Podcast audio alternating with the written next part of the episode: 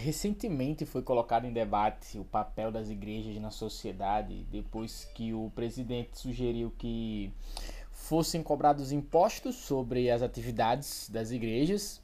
E é, só que ele vetou né, a, a própria proposta e logo depois pediu para que os deputados derrubassem o veto dele e assim cobrando ah, impostos a, a, igrejas e pastores.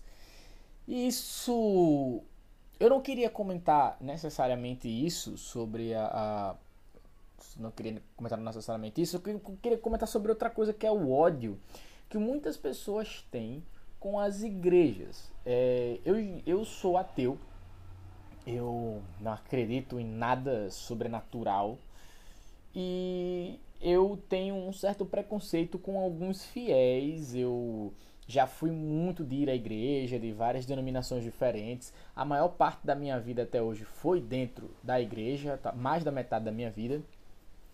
Pode ser por isso que eu criei uma empatia, mas eu acredito que não é necessariamente por causa da empatia que eu penso como eu penso sobre as igrejas, e sim por causa que eu não, como sempre digo, que eu não acredito que o ódio é, é, e o conflito, a guerra civil, ela possa gerar algum ganho em, em qualquer situação que seja.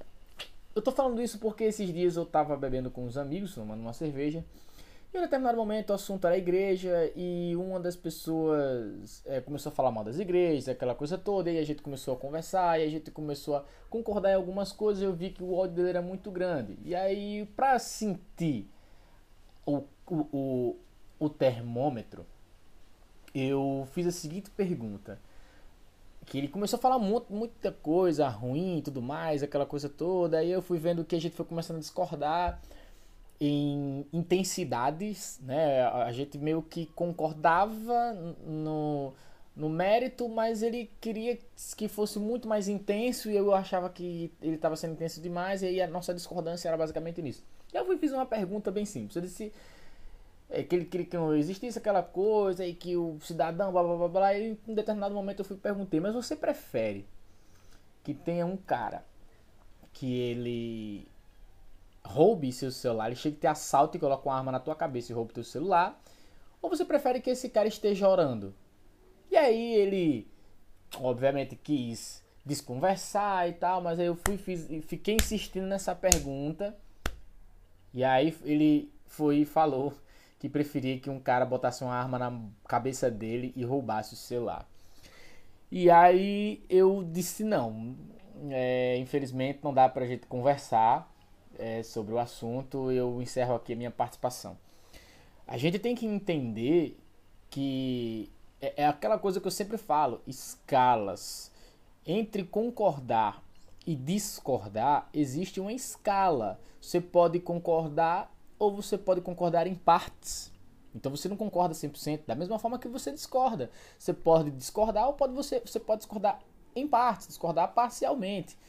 Então não, não, não, precisa, mesmo que você ache que algo está errado, que alguma instituição está agindo de uma maneira errada, a gente não pode ser desproporcional quanto a forma que a gente pensar e pregar as ideias sobre essa instituição, principalmente se a gente estiver pregando isso tudo pelo ódio. Porque veja bem, a partir do momento que, que, que você diz que você, ah, você que não gosta de, de, de igreja, de cristão, a chegar num ponto que você diz que você prefere um cara que ele seja um assaltante do que que ele seja um cristão, você já chegou num nível absurdo de extremismo. É, é um nível do qual você é uma pessoa perigosa para a sociedade. Claro, se você for apenas um cidadão que está lá cumprindo seu papel, seu trabalho, tudo bem. Agora imagine uma pessoa dessa num cargo de influência política e social. Não estou nem dizendo um vereador, imagina uma pessoa dessa como um líder comunitário.